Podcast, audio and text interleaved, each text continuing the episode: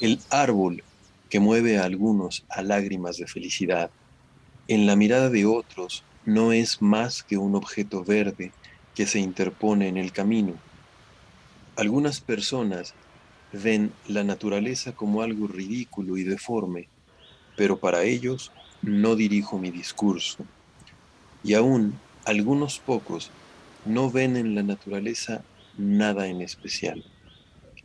Pero para los ojos de la persona de imaginación, la naturaleza es imaginación misma, así como un hombre es, ve, así como el ojo es formado, así es como sus potencias quedan establecidas.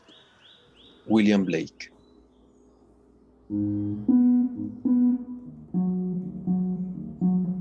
Quiero darte la bienvenida a este episodio 2 de Poética Terapéutica Podcast.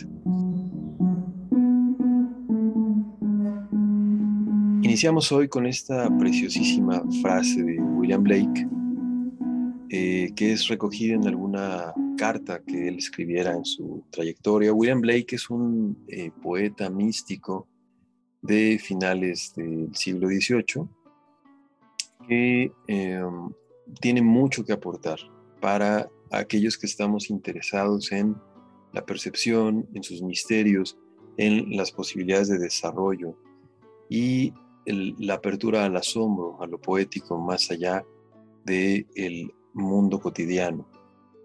Quiero invitar a William Blake, no, es poca cosa este, realizar esta invitación así como, como si nada, pero invitar a la voz de William Blake para que eh, nos hable de esto que él mismo y otros eh, investigadores curiosos y eh, peregrinos de la percepción han llamado la doble visión.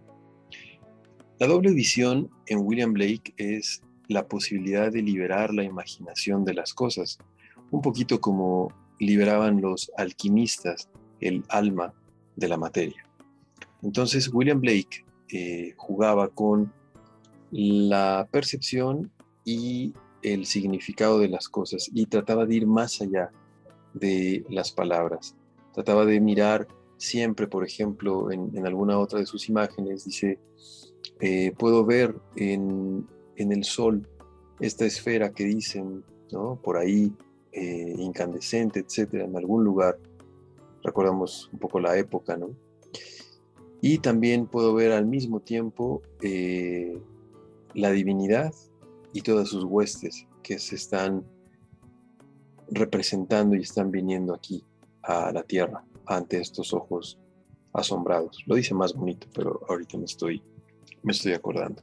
Quiero invitar entonces esta doble visión de William Blake para empezar a hablar de algo que el primer pretexto será el logo de poética terapéutica en segundo lugar, será cómo surge este logo y después de ahí anudarlo con un tema actual.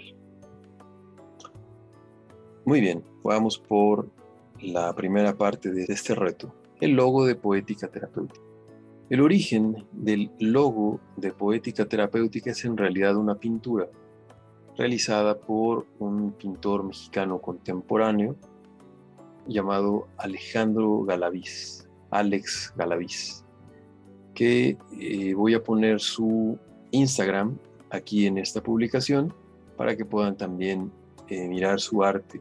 Tiene un arte, también tiene un, costado místico de su arte y tiene un costado que ha estado experimentando últimamente, una parte pop muy hermosa donde invita a jugar a varios pintores y varios eh, personajes de la cultura pop y bueno, seguramente lo explicará de alguna otra manera. Es entonces de esta pintura de donde surge la primera fase del logo. Esa pintura es transformada en un logo como tal por la diseñadora y productora Fernand Lefouche. Así la pueden encontrar ustedes en Instagram. También voy a poner su contacto de Instagram por aquí para que la busquen si, si quieren pues, tener algunas producciones, ¿no? algunos logos, algunos acompañamientos para sus trabajos, acompañamientos de calidad también. Primero entonces la pintura de el buen Alex. y después la abstracción y llevada a la aplicación del logo por FER para lograr este logo de poética terapéutica primero y después el logo de poética terapéutica podcast. Quiero aplicar la doble visión de William Blake y en realidad esta invitación a poder liberar la imaginación una vez más. También por aquí está el vínculo para que puedan ustedes observar el logo tal como quedó en Poética Terapéutica, en la página de Poética Terapéutica. Y voy a incluir un vínculo también para que puedan observar e ir siguiendo este ejercicio de la doble visión que vamos a realizar con él. Bueno, hay un corazón. Hay un corazón que está ahí y es un corazón que podemos ver que está chorreando, está escurriendo, está chorreando vida, está escurriéndose de sí mismo, está goteando como uno gotea en la vida cuando se, cuando se encuentra lluvia, cuando se reconoce manantial, cuando se prueba a sí mismo brisa. Y estas tres, al menos, visiones también pueden estar ahí, imaginando el, chorrear, ¿no? imaginando el verternos a nosotros mismos. Imagínate a ti misma, a ti mismo, en los momentos de tu vida donde eres manantial, si es donde surge de ti, pues creatividad, proyectos, productos, gozo, conexiones, etc. Eres manantial y el manantial necesita seguir siendo alimentado para seguir subsistiendo, ¿no es cierto? La brisa es un saludo también al amanecer y es el cambio, el cambio de clima, el cambio de luz, el cambio de humedad, es la apertura hacia, hacia lo nuevo. ¿En qué momentos de nuestra vida somos brisa?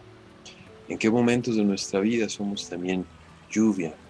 ¿En qué momentos nos abrimos, nos quebramos, nos rompemos para que con ese quebranto se alimenten los campos donde pasamos también nuestro día a día?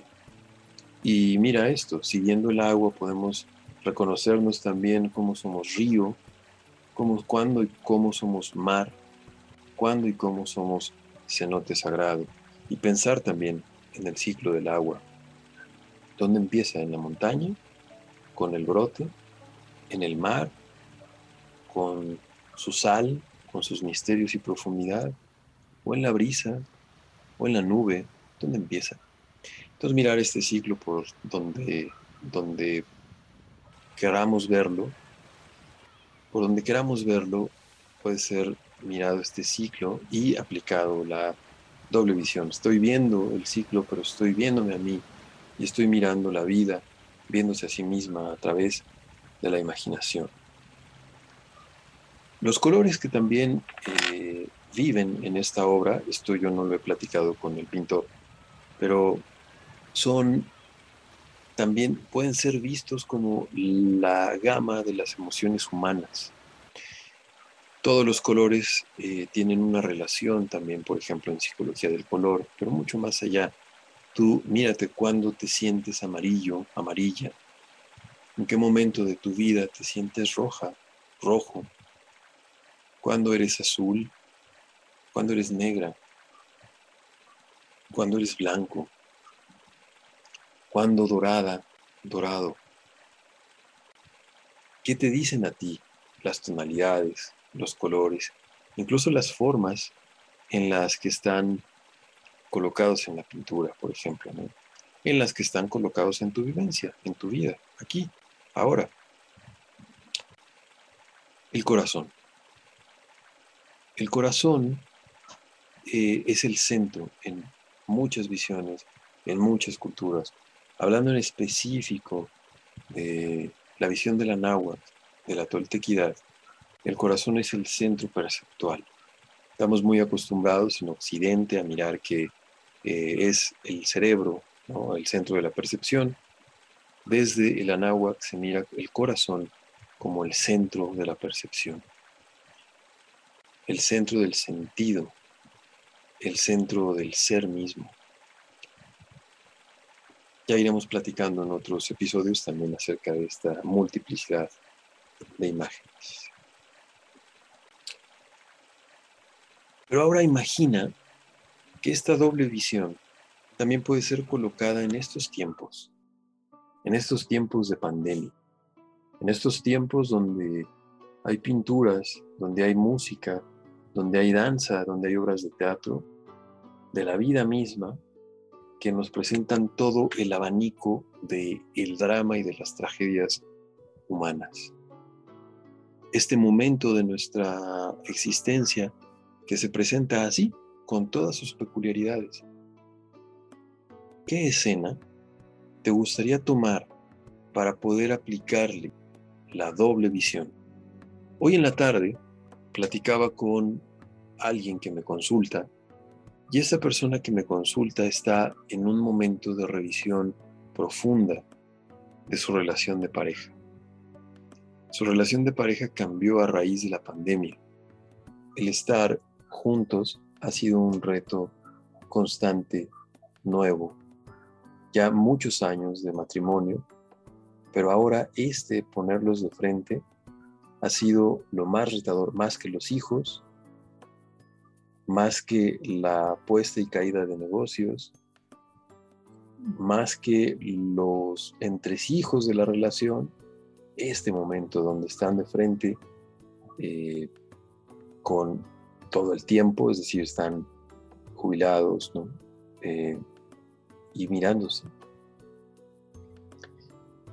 Cómo el mirarse puede ser renovado mirar otra vez, reconocer esa ese que fue el inicio de esta relación, encontrarlo en esa mirada, en esos ojos, en esa piel, en ese cabello, y reconocer los cambios vividos en conjunto y la actualidad. ¿Cuáles son los silencios que viven ahí en esa relación? ¿Cuáles son las tomadas de mano que hoy pueden construir nuevas cosas? ¿Cuáles son los abrazos pendientes cuáles son las palabras que viven ahí abajito del corazón y que de pronto guardamos cuando las cosas no son exactamente como quisimos. Este es un ejemplo, pero ¿cuál sería una vivencia tuya hoy que pudieras tomar de este periodo de pandemia como lo has vivido y ponerlo enfrente de ti e imaginarlo como una película, como una pintura, como una canción, una sinfonía, un performance. ¿Qué es lo que te está diciendo este tiempo a ti en esa imaginación? Y mirado así, ¿cómo puedes interactuar? Así como cuando interactuamos en una película y queremos que el protagonista haga o deje de hacer cosas, reconozca así como cuando estamos escuchando una pieza musical y nos lleva a otro lugar y nos hace sentir cosas, así como cuando vemos un cuadro que de pronto eh, detiene el tiempo, así, justo así. Observa tu vivencia, conecta con tu respiración en este momento, inhala, exhala. Inhalar, al inhalar, vas sintiéndote más relajada, más relajado, acomodándote en ese lugar. Con cada exhalación vas soltando lo que está de más en este día, mañana, tarde o noche. Y ahí vas dejando solito que aparezca esa imagen, esa vivencia, y deja que solito tome la forma de una de estas expresiones artísticas ahí frente a ti. En este punto de la película, del poema, de la danza, de la mímica, cómo está el auditorio, cómo está este espectador actor, guionista que tú eres. Deja que tu interior, deja que tu interior vaya dejando salir qué es lo importante en este momento, en este instante de tu vida. Sigue siguiendo unos minutos esta pregunta, qué es lo importante, qué es lo relevante, qué quiere manifestarse aquí. Y olvida las interpretaciones, olvida los libros de sueños, olvida los horóscopos, olvida un poco todo eso, ya volverás. Ahorita la vivencia directa, directa, tu imaginación abierta, disponible, creativa, dispuesta. Sigue así por unos minutos y cuando lo tengas, sabrás.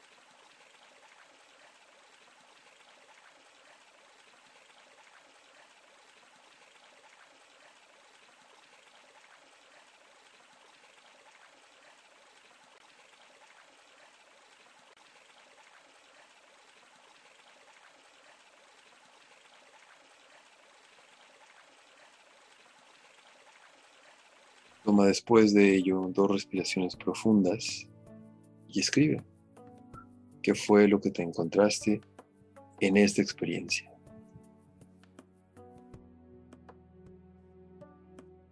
Muchas gracias por acompañarnos a este episodio 2 de Poética Terapéutica. Te recuerdo que estamos en redes sociales como en Facebook como poética terapéutica. También hay un grupo, voy a poner también aquí el vínculo, que se llama Poética Terapéutica Podcast, para que vayamos generando comunidad y platicando de todo esto y demás cosas. Y también estamos en Instagram como arroba poética terapéutica.